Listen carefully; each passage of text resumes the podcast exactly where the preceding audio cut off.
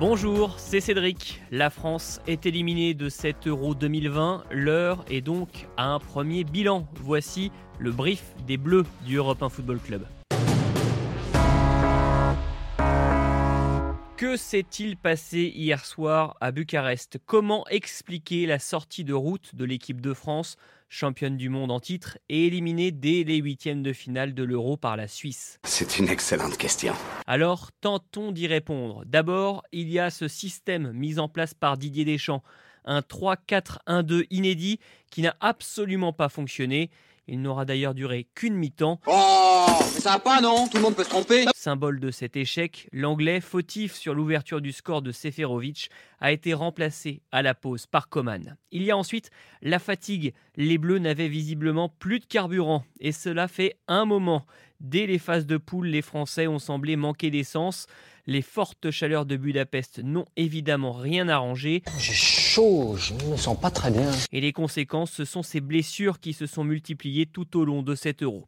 Enfin, si certaines individualités ont maintenu les Bleus à flot, force est de constater que le collectif n'a jamais été à la hauteur. Ce qui est important dans une équipe, c'est justement l'équipe ce qui avait été l'arme fatale de l'équipe de France au mondial en Russie, s'est retourné contre elle. Les Français ont clairement manqué de maîtrise, à l'image de la fin de match face à la Suisse. Et à ce niveau, ça ne pardonne pas.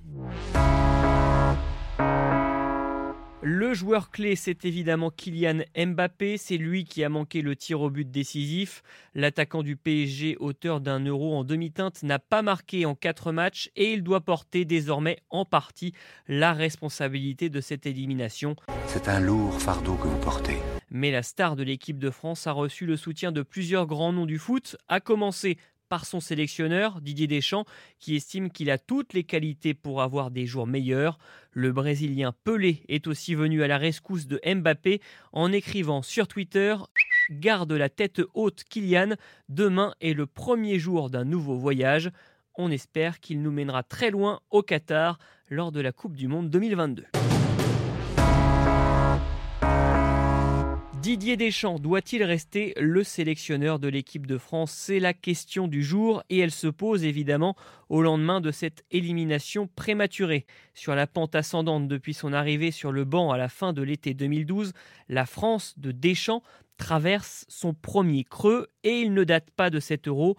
Les trois défaites enregistrées depuis le mondial contre les Pays-Bas, la Turquie et la Finlande montrent qu'il y a déjà eu des alertes.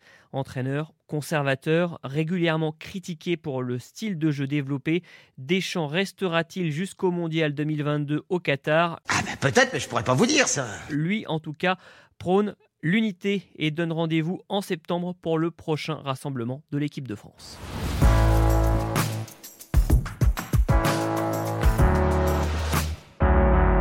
Voilà pour ce brief des Bleus du Europe 1 Football Club. Rendez-vous demain dès 7h pour un nouvel épisode. Salut